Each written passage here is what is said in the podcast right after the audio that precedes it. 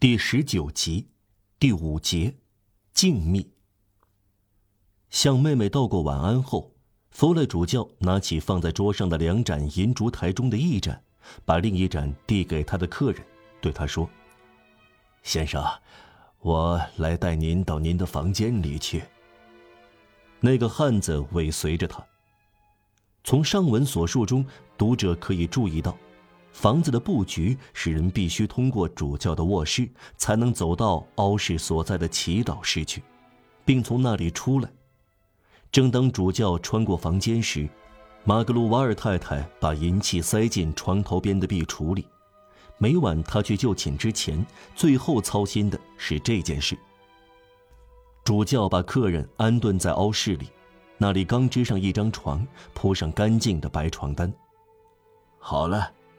主教说：“晚安，明天早上动身之前，您喝一杯我们的母牛挤的奶，热乎乎的。”谢谢，神父先生。那个汉子说：“他刚说完这句平平和和的话，骤然间没有过度，做了一个古怪的动作。倘若两个圣洁的女人看到了，准定会吓得浑身冰凉。”直到今日，我们仍然很难分析此刻他缘何这样做。他想提出警告，还是抛出一个威胁？他只是顺从一种本能的、自己也渺无所知的冲动吗？他冷不防朝老人转过身来，抱起手臂，对主人投以凶蛮的目光，用阴哑的声音大声说：“啊，很明显，您让我住在您家里，是这样紧紧靠着您啊。”他止住话头，发出狰狞的笑声，补上说：“ 您充分考虑过吗？谁告诉您我没有杀过人呢？”主教朝天花板抬起眼睛，回答道：“善良的天主才管这事。”随后，他庄重的蠕动着嘴唇，仿佛在祈祷，或者自言自语。他举起右手的两根手指，祝福那个不肯弯腰的人，然后头也不回，也不朝后看，回到自己的卧室里。当凹室里有人住时，祈祷室从这边到那边，用一大块斜纹笔记布遮住祭坛。主教经过这块布帘时，跪了下来，做了短短的祈祷。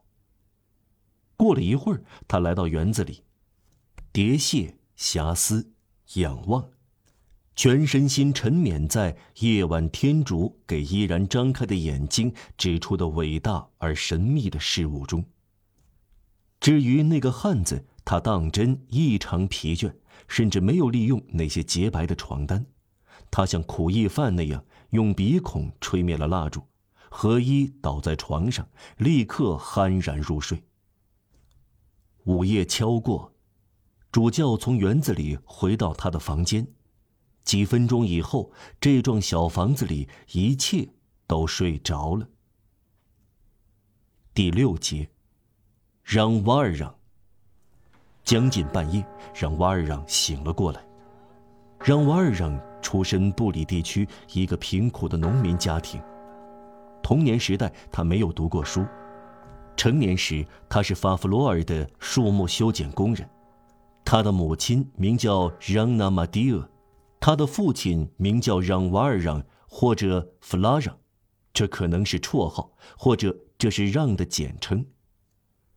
让瓦尔让生性好沉思默想，但不忧愁，这是多情善感的性格本质。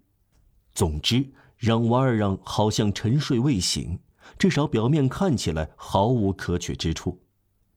他在幼年时便失去了父母。他的母亲没有被照顾好，死于产褥热。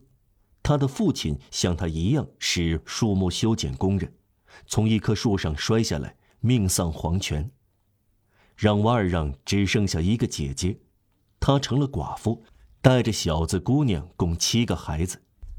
这个姐姐把让瓦尔让抚养大。她的丈夫在世时，她让弟弟有住有吃。丈夫死了，大孩子八岁。最小的一岁，让瓦尔让刚刚满二十五岁，他代替了父亲，轮到他支撑那抚养他长大的姐姐。这样做很普通，就像尽责一样。即使让瓦尔让那方面有点性情粗暴，他的青年时代就这样在艰苦的低酬劳的工作中消磨掉了。他在当地从来没有女朋友，他没有时间谈情说爱。傍晚，他疲惫的回家，埋头喝汤，不发一言。他的姐姐让娜大妈在他吃饭时，常常从他盘子里取出饭菜中最好的东西。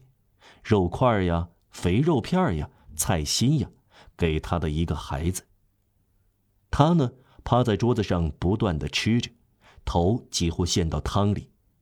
他的长发洒落在盆子周围，遮住他的眼睛。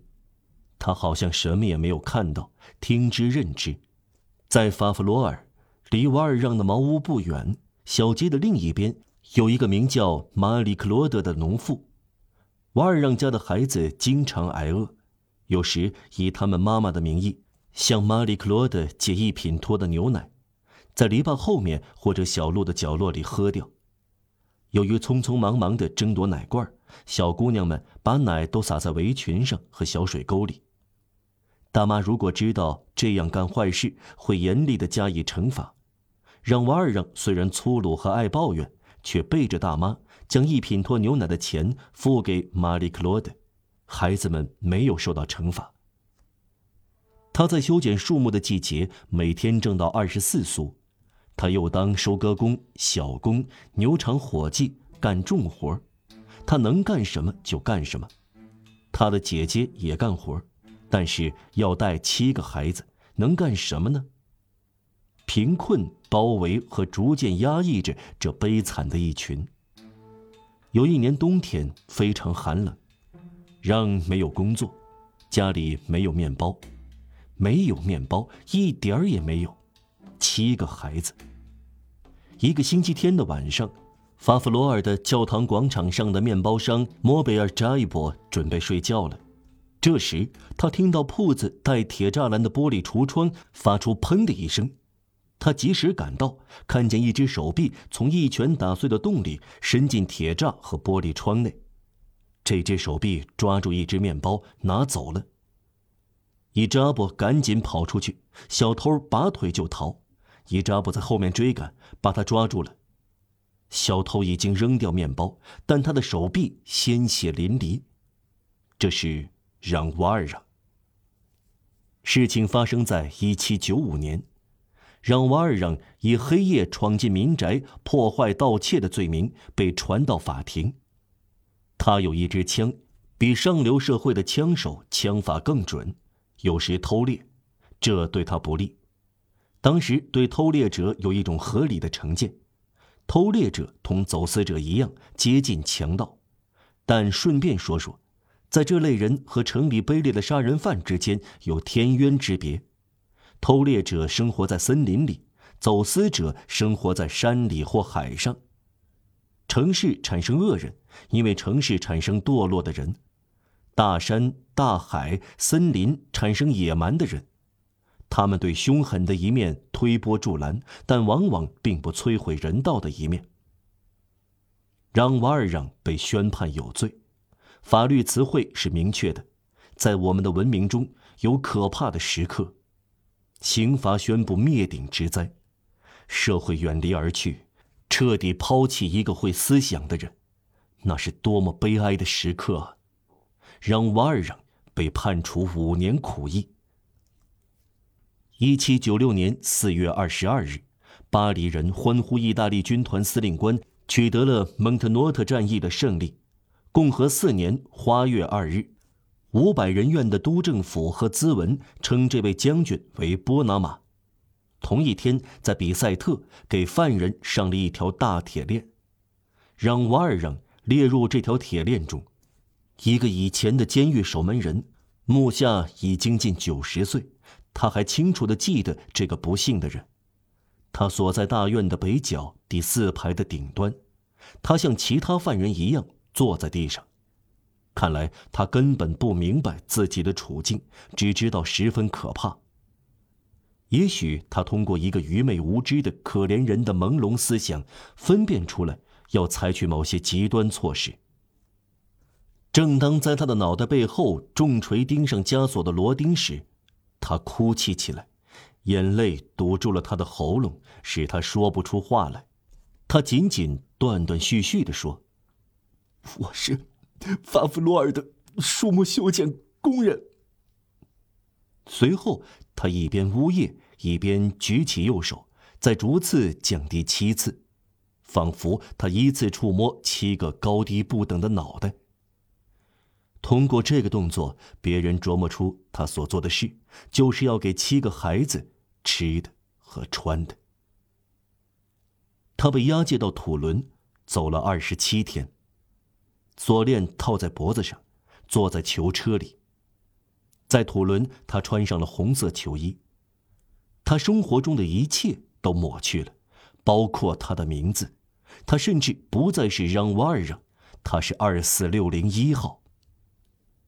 姐姐情况怎么样了？七个孩子怎样了？谁来照顾这一切呢？从根部锯掉的幼树，树叶会变得怎样呢？以后的经历总是一样的。这些活在世上的可怜虫，这些天主的创造物，今后无依无靠，没有向导，没有栖身之所，漫无目的的乱闯。谁知道结果会怎样呢？也许每个人有各自的情况，他们逐渐陷入这片冷雾中，那正是孤独的命运葬身之地。这是一片阴沉沉的黑暗，那么多不幸的人加入人类艰难的行进，相继消失其中。他们离乡背井，他们的故乡忘却了他们。他们的田界忘却了他们。让瓦尔让在苦役间待了几年之后，也忘却了他们。这颗心有过伤口，留下了伤疤。就是这样，他在土伦度过的所有时间里，仅仅有一次听到别人提到了他的姐姐。我想，这是他在囚禁的第四个年头末尾。我不晓得这个信息是通过什么渠道传到他耳朵里的。有个认识他们的人见过他的姐姐，他在巴黎。他住在圣苏尔皮斯教堂附近的一条穷街，就是然德尔街上。他身边只有一个孩子，一个小男孩，最小的那个。其余六个孩子在哪里呢？也许连他自己也不知道。每天早上，他到萨布街三号的一间印刷所去。他是折页工和装订工，清早六点钟就该到那里，冬天则要在天亮之前。在印刷所里有一所学校，他把七岁的小儿子带到这所学校里去。只不过由于他在六点半到印刷所，学校要到七点开门。孩子必须在院子里等着过一小时，学校才开门。冬天在露天的黑暗中等一小时，人们不肯让孩子进入印刷所，说是因为他碍事。工人早上经过时，看到这个可怜的小孩坐在石子路上，睡倒在那里，而且往往睡在阴邹中，蹲在和蜷曲在他的篮子上。下雨时，有个老妇人。就是看门女人，怜悯他，把他收留在自己的破屋里。屋里有一张破床，一架纺车和两把木椅。小孩睡在一个角落里，怕冷而挤紧了猫。七点，学校开门了，他走进校门。这就是别人告诉让瓦尔让的情况。有一天，别人给他叙述一遍，只一会儿。闪电般一刹那，仿佛一扇窗朝他所爱的亲人的命运骤然打开，然后一切又关上。他再也没有听人说起过，永远杳无音信。他们的情况再也到不了他那里，他从来没有再见过他们，遇到过他们。在这个悲惨的故事的下文里，再也找不到他们。将近第四年年末，轮到让瓦尔让逃跑了。他的同伴帮助他，就像在这个凄惨的地方这种事所发生的那样，他逃了出来。他在田野里自由的转悠了两天。倘若这样也算自由的话，受到追捕，时刻要回过头来，一有声响便瑟瑟发抖，什么都害怕：怕冒烟的屋顶，怕路过的人，怕吠叫的狗，怕奔驰的马，怕敲响的钟，怕看清东西要天亮，怕看不清东西要天黑，怕大路，怕小径，怕灌木丛，怕睡眠。第二天傍晚，他又被抓住了。三十六个小时以来，他没吃没睡。滨海地区法庭因为这逃跑罪，判处他延长三年徒刑，这就等于判了八年徒刑。第六年又轮到他逃跑，他不放弃，可是他逃跑不成。点名时他没有应到，响起有人越狱的炮声。夜里，巡逻队发现他躲在一艘正在建造的船的龙骨下。他抗拒抓他的苦役犯看守，越狱和拒捕。这个特别法典预见到的情况，受到增加五年监禁的惩罚，其中两年锁上双重铁链。十三年。第二年又轮到他逃跑，他再次加以利用，他又没有成功。因为这次新企图延长三年，十六年。最后，我想是在第十三年，他做了最后一次尝试。消失之后四小时，他又被抓获。这四小时逃跑换来三年监禁，十九年。一八一五年十月，他被释放了。他于一七九六年因为打碎了一块玻璃和拿了一块面包。而入狱。这里插入一小段话：本书作者在研究犯罪问题和律法判刑时，第二次遇到因偷一块面包而成为命运的出发点。克罗德格偷过一块面包，让瓦尔让偷过一块面包。一项英国人的统计表明，在伦敦五分之四的偷窃直接原因都是饥饿。让瓦尔让哭泣着和颤抖着关到苦役间，他出来时冷漠无情，他进去时是绝望的，他出来时是阴郁的。这个人的心灵中发生了什么？